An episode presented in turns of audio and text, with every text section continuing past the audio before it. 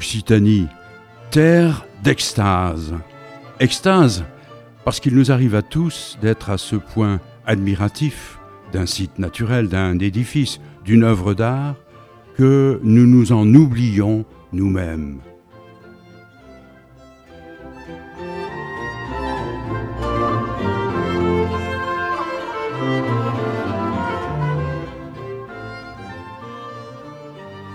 Couleur d'Occitanie. Un pays, son ciel, ses paysages, sa végétation, son habitat, son architecture, ses artistes et ses artisans, pour ne citer que, sont à l'origine d'une palette de couleurs à la fois singulière et variée, composée de nuances infinies. Nous nous demanderons dans cette émission s'il existe une gamme de couleurs propres à caractériser l'Occitanie, bien sûr, on pensera d'abord à l'accord jaune et rouge qui est celui du drapeau de la région, mais est-ce bien la seule représentation chromatique partagée? Au-delà de la symbolique, quel est donc le nuancier de l'Occitanie? Il ne s'agit pas pourtant que de cela. Les couleurs de l'Occitanie, ce sont aussi les couleurs mentales, les états d'esprit que cette terre projette en ceux qu'elle porte, nourrit et anime ses enfants, ses habitants. Pour commencer à entrevoir un peu de sens dans tout cela, nous vous proposons d'entendre d'abord la voix des poètes, c'est-à-dire ceux dont le mode d'exploration du monde par le langage les incite à voir en tout être, tout objet, la formation et l'émission de signes. Pour les poètes, les couleurs forment en effet l'une des vastes familles de signes que leur adresse le monde. Voyons ensemble jusqu'où peut nous conduire la compagnie des poètes et ce que l'Occitanie leur inspire de couleurs au pluriel.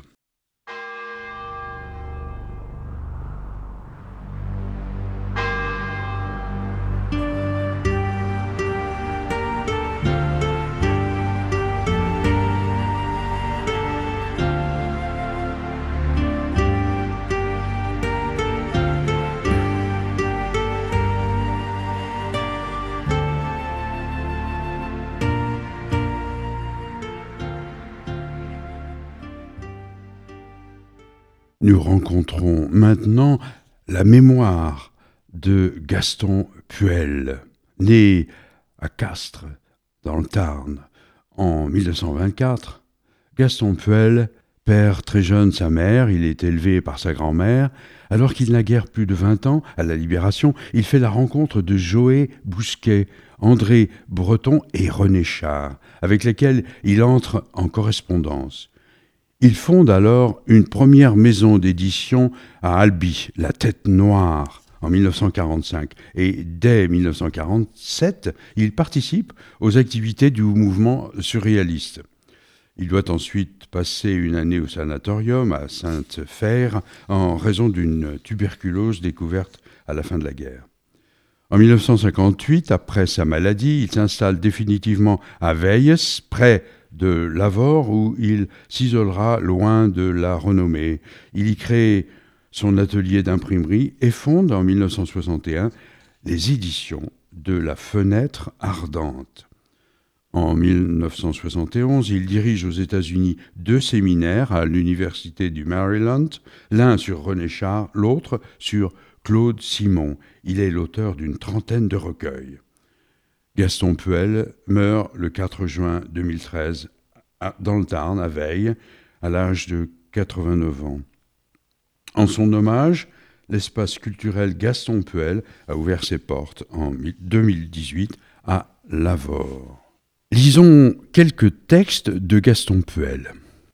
Proche est l'étoile dans la ramure de l'arbre.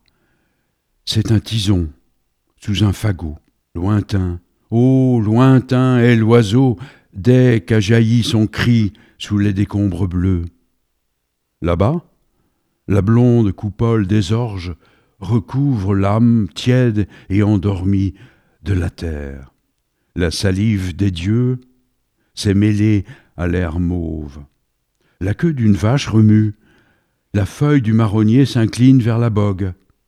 L'étoile s'est rapproché de nos mains jointes dans le four béant et transi du soir, une rose palpite. La moissonnée, je te nommais. Étais-tu vrai? J'étais ton ombre, haute et silencieuse comme un mensonge quand tu étais plus grande encore dans la ventouse bleue, mon absence plus bleue que cette eau sans nuage qui recouvrait ton corps et ravit ton visage, et tu ne fus plus rien dans l'embrasure d'un matin, ni sur le seuil blessé de l'âme, et tu n'es plus, même si je parle de toi, à l'oreille des étoiles. Frères immobiles, grands arbres ouverts au matin qui broutaient entre vos branches le bleu futur, le noir vainqueur, j'envie votre langue écorcée, la terre qui vous tient noué, l'air qui vous en délivre, tandis qu'inachevé je m'égosille dans le vide que vous buvez. Attendue ou promise, tu viendras, lumière, à notre dernier jour. Sourire tournoyant, rouge, chaud, éclatant, brûlant, têtu, souffle aux naseaux de feu. Gaston Puel a dédié jadis l'un de ses poèmes à la contralto anglaise Kathleen Ferrier. Nous vous proposons maintenant d'écouter cette cantatrice qui a vécu de 1912 à 1953. Elle interprète ici What is life without thee Qu'est-ce que la vie sans toi? Extrait de l'opéra de Gluck, Orphée et Eurydice.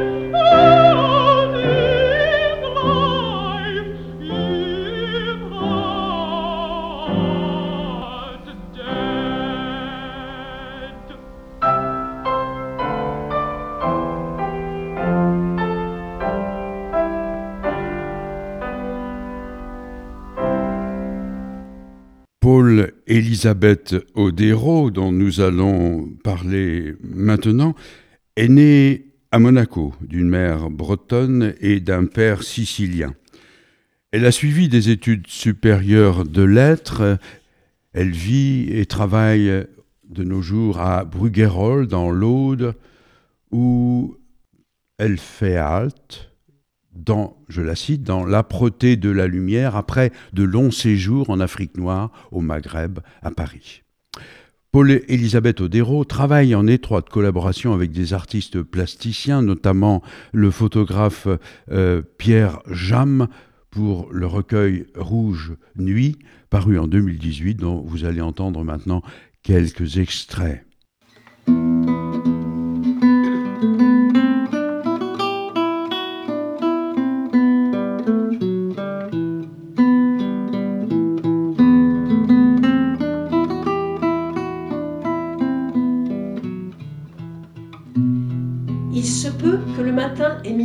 Se lever, car le soir a pris le temps, lui, de se coucher.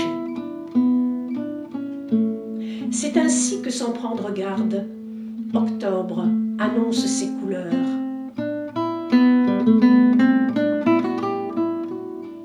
Qui dira la douleur des vignes dans la terre prise de sang? Le matin dresse sa toile, c'est un petit rien, c'est un tout.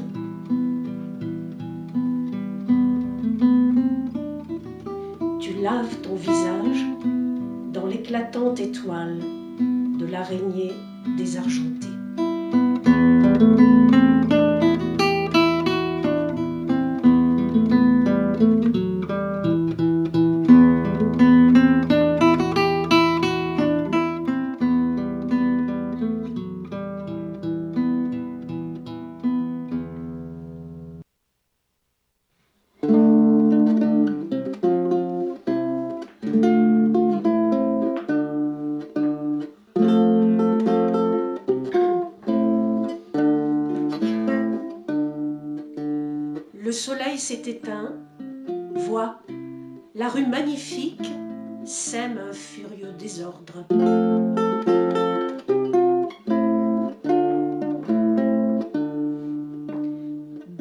Bas quartier de la ville, le fleuve, grand soldat d'une boue tortueuse, efface la mémoire.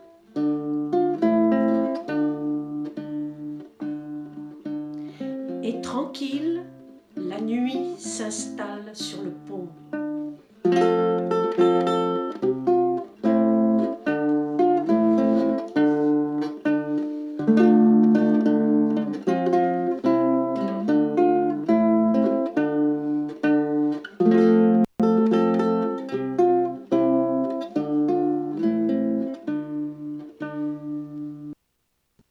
Extrait du recueil Rouge Nuit, voici deux autres courts poèmes qu'accompagnent les photos de Pierre Jamme.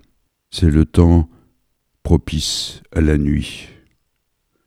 La brume ne s'y retrouve pas. Le temps de traverser la rue.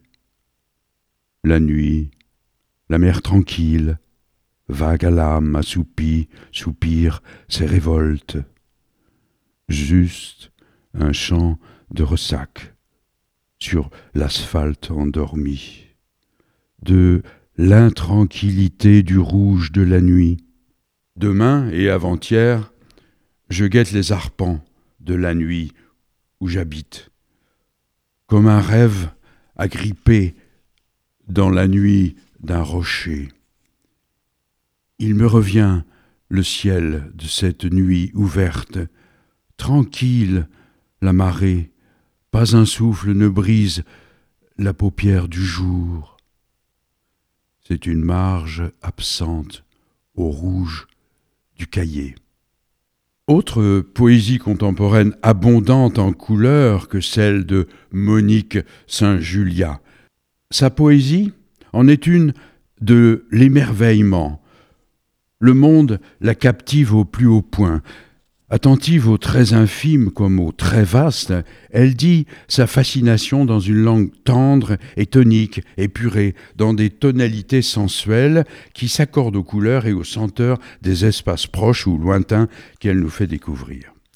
Née en 1938, à Perpignan, Monique Saint-Julia a commencé à écrire et à peindre très tôt, puis elle a pris des cours d'art dramatique et de piano au Conservatoire de musique à Paris. Elle a publié pour la première fois en 1958. En tant que peintre, elle a exposé à Toulouse, Nantes, Paris, euh, en Angleterre, à Bath et, aussi à Londres. Voici un court poème en prose, extrait de son recueil intitulé Claire-Voix, paru aux éditions N et B. Dernier jour de l'année. L'hiver est un abandon, un laisser-aller de couleurs, de haies, un dénuement de vergers, de feuillages, d'odeurs. Il reste des cages d'oiseaux chantantes dans le bois, de longues flammes vertes et drues, des genévriers remplis de petits fruits que l'on suce longuement. Je voudrais parler de l'hiver dans la maison, des prés, des arbres, des buissons remplis de givre, dire des mots, comme des bulles lâchées par les truites, des mots aussi légers que des flocons. Une voiture mortuaire fleurie passe. Jardin botanique inondé de lys blancs, de violettes, de roses, de couronnes, de pivoines. Elle est belle, la femme conteuse aux yeux pères de chat, s'éventant au ruisseau de la fenêtre, se penchant un instant entre chien et loup vers la lumière entravée du jour.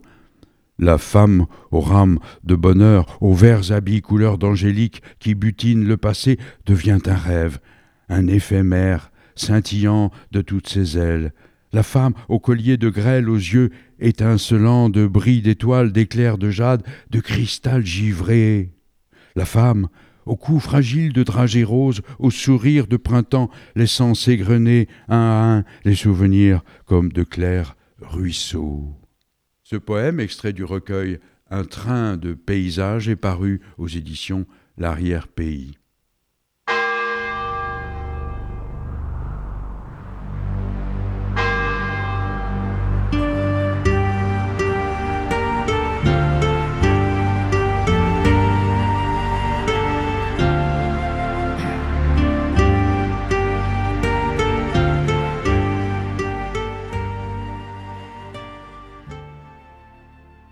Lillette Malrieux. Marie-Thérèse Brousse, jeune violoniste de 22 ans, rencontre en 1934 le poète Jean Malrieux. Elle devient sa femme quatre ans plus tard. Lillette Malrieux écrit elle-même de la poésie.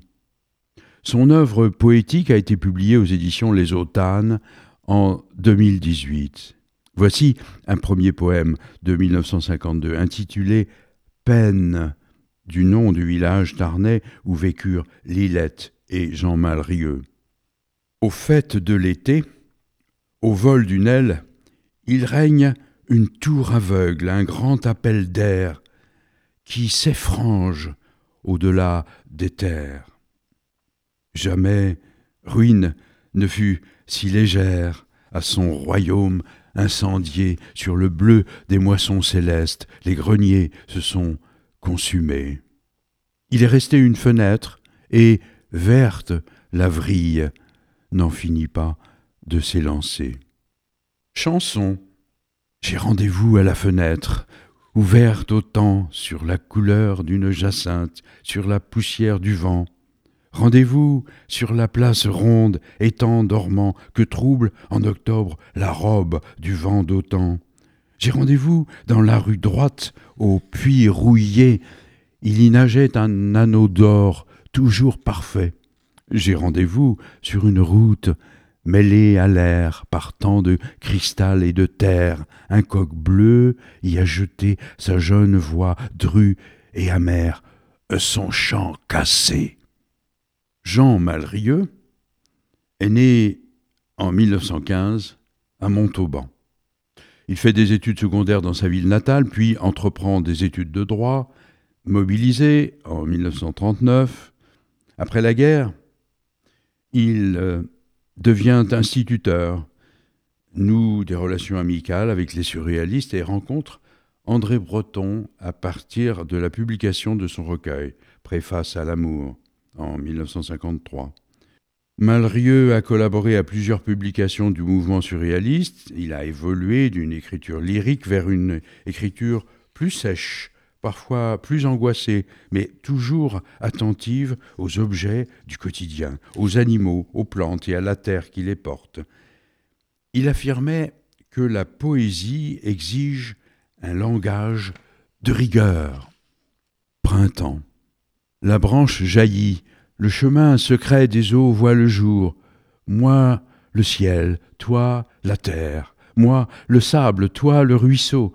Moi, les reins, toi, l'abondance, avec en plus la rencontre du temps prédestiné. Moi, l'histoire, toi, l'événement, mêlé, roulé, confondu, essoufflé, perdu.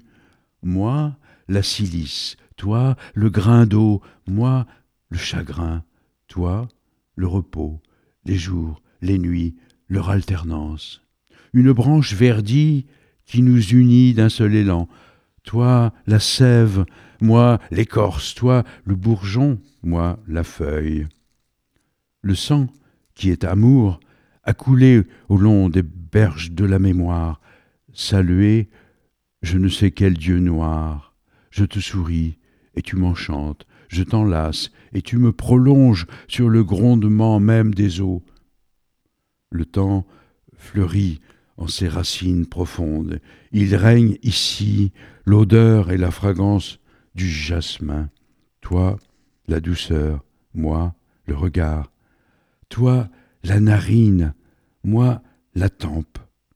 Ma voix, ta voix, sont les gémissements des bienheureux.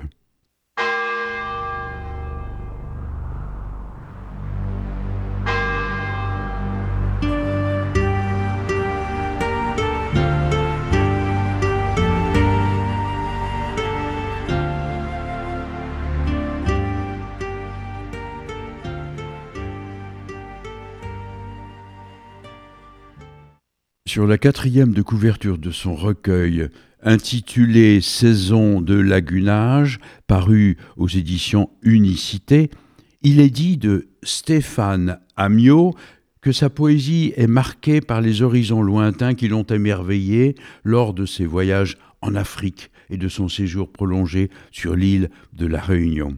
Toutefois, son recueil le plus récent constitue un retour au pays de sa jeunesse, en Charente. Jour, première goutte de soleil. Aux étals du fleuve, le printemps décapsule ses fleurs. Les amantes, au goût de canette, toute la colonie détritique des badauds échoués aux embarquements des quais, la sarabande bariolée des plastiques et des jupes des jeunes filles emballées, on enterre les bières et les vieux garçons, les carpes endimanchées musellent leurs vases. Les experts enchaînés à leur attaché caise restent comptables des échouages de mouettes, gardiens de ce petit jardin zen. Les antennes des toits de la ville raclent le limon noir du ciel, n'en déplaise aux abeilles qui butinent le soleil. À bord, de la gare Matabio. Dans les terrains vagues de l'au-delà, essaiment les immeubles, pollen, ciment portés par des abdomens de plastique sur les chasses d'un peuple de grues. Rêvons des saisons inverses, de la migration des champs, quand graines, stipes, plantules, akènes et glands copulent au balcon dans une orgie de chlorophylle et de pigments, des caves à la canopée des tours, rêvons les cipes de la modernité renaissante.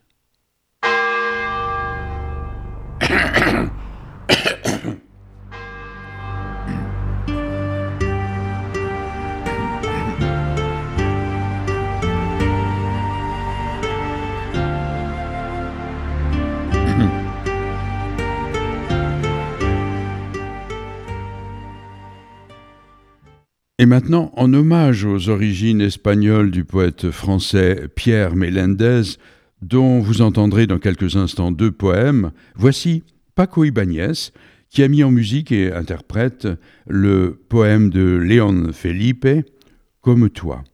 Comme toi, ainsi est ma vie, mon amour de pierre, comme toi, comme toi, petite pierre comme toi, petite pierre légère comme toi, comme toi, je chante que tu roules comme toi sur les trottoirs, comme toi.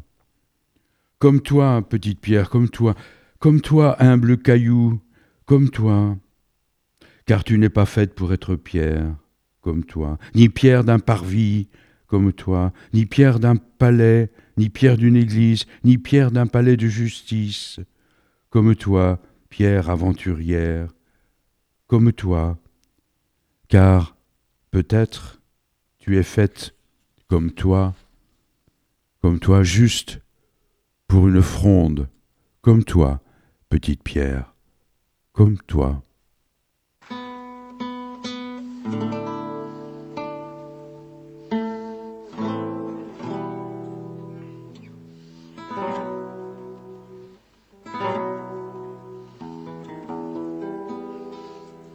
Así es mi vida, mi vida, piedra como tú, como tú, piedra pequeña como tú, piedra ligera como tú como tú, canto que ruedas como tú, por las veredas como tú, como tú, guijarro humilde como tú, de las carreteras como tú, como tú, piedra pequeña como tú, como tú, guijarro humilde como tú. Como tú, en días de tormenta como tú, en la tierra como tú, como tú y luego centelleas como tú, bajo los cascos, bajo las ruedas como tú, como tú, piedra pequeña como tú, como tú, guijarro humilde como tú,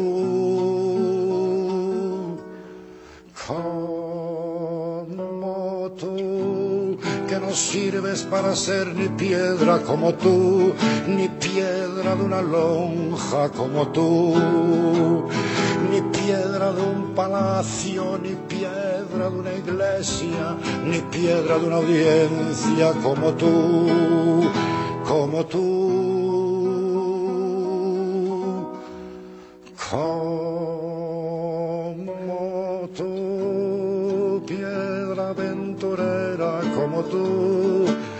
tal vez estás hecha como tú, como tú solo para una onda como tú, piedra pequeña como tú, como tú, la ra y la ra, ra la ra.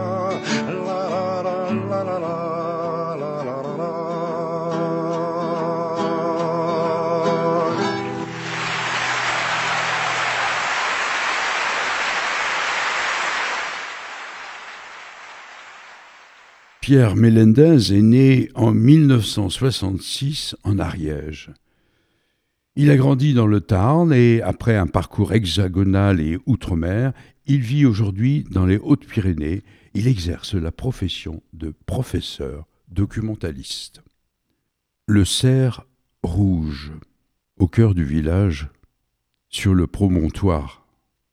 Pommiers et amandiers cachent la collégiale par leur double muraille de fruits et de péchés.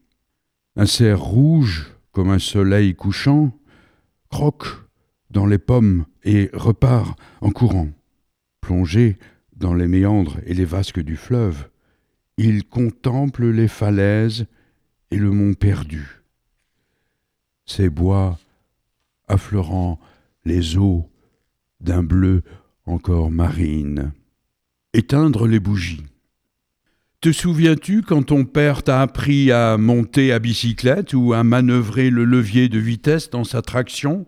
Te souviens-tu qu'il t'a appris à lire, à faire des nœuds, à peler un hérisson, à tirer au fusil, à changer des pneus ou du bout des doigts éteindre une bougie? Te souviens-tu qu'il t'amenait toute l'année à la piscine au lieu d'aller à la cantine? Qu'il te parlait des filles et jamais de ses soucis Qu'il t'achetait des billes, des livres à moitié prix Qu'il te parlait de la guerre, la sienne, celle d'Espagne Et du jour où il mourut modestement dans son lit et du long bouche à bouche de la dernière chance qui ne l'a jamais remis en vie. T'en souviens-tu?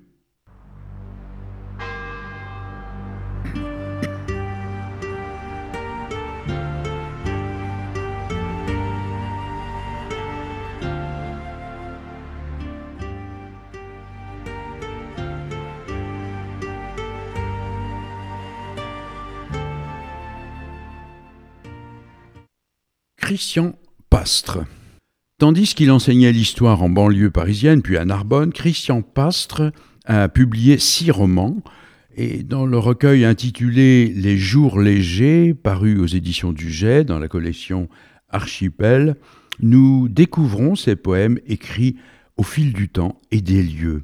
Ces textes s'y trouvent ordonnés en quatre sections dont le titre annonce bien l'esprit de chacune d'entre elles et euh, des préoccupations euh, littéraire euh, du poète.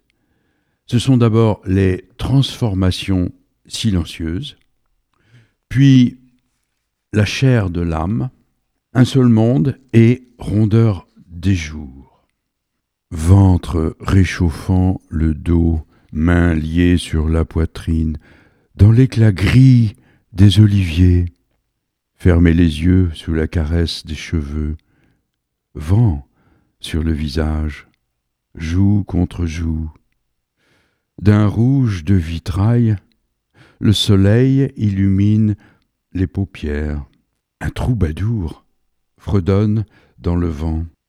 Un rayon d'automne passe sa joue. Sur les pierres taillées de mains humaines, par-delà les cris et les arrachements, dans la présence d'âmes aimantes, le bonheur primordial. L'ondée s'insinue le long des lignes tendres de la roche, aux eaux dormant dans les anfractuosités. Elle fait l'offrande de la lumière. Résurgence amorcée, l'eau fraîche sourd dans la clarté, court parmi les galets, s'alanguit au fond sableux, frissonne sous les risées de l'air, à la surface des gouffres émeraudes. Eau vive, neuve et ancienne, inextinguible. Un peu grandem en revenant de ramasser des sarments, ou dans la chaleur, les lèvres rouges de jus de mûre, levant les yeux, je vis que mon pays était une marche vers le ciel, entre terre grasse de la plaine, os blanc d'Écosse, et sein rebondi de la montagne qu'on disait noire. Une échelle de ciel pour lever les yeux vers la course des nuages, et rêver la tête pleine de cerces et de chants des cigales dans ce petit coin de Minervois. Comme le Minervois était encore trop grand pour materner un gamin, il y avait mon lieu, passer des villages quillés sur des tertres comme des châteaux forts, qui font la nique au soleil, passer le cimetière où m'attend un carré de terre proche de ceux qui m'ont fait tenir droit. C'est le village où, dans chaque rue, sur chaque maison, le temps efface les visages de vie simple et profonde. Toute une humanité pour l'enfant que j'étais et qui demeure au fond de moi. Le sang de la terre, la vigne a bu le suc des nécropoles antiques. Un cyprès, raide et sec comme un vieux vigneron, plante sa flèche sombre dans un azur sans âge. Sur le chemin rocheux, les soirs de vent salé, l'ornière sonne au pas d'un cheval solitaire.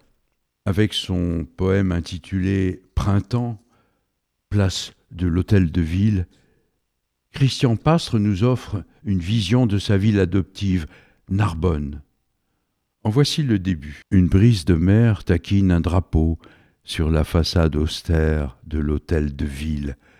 Le soleil s'appuie sur les épaules des jeunes filles en bretelles.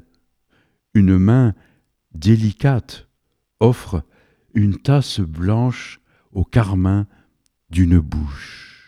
Chères auditrices, chers auditeurs, l'émission est terminée. Nous rendons hommage à la mémoire des poètes Gaston Puel, Lilette Malrieux et Jean Malrieux.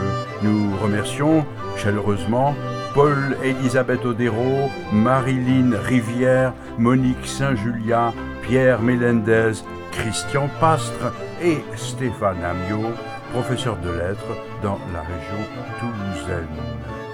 Cette édition de Occitanie Terre d'extase était animée par Pierre-Jean Brassac avec l'aimable présence et la réalisation technique de Shelly, avec aussi les énergies bienveillantes de Jean-Luc Palévodi, directeur de la station, et de Jacques Lavergne, président d'Esprit Occitanie.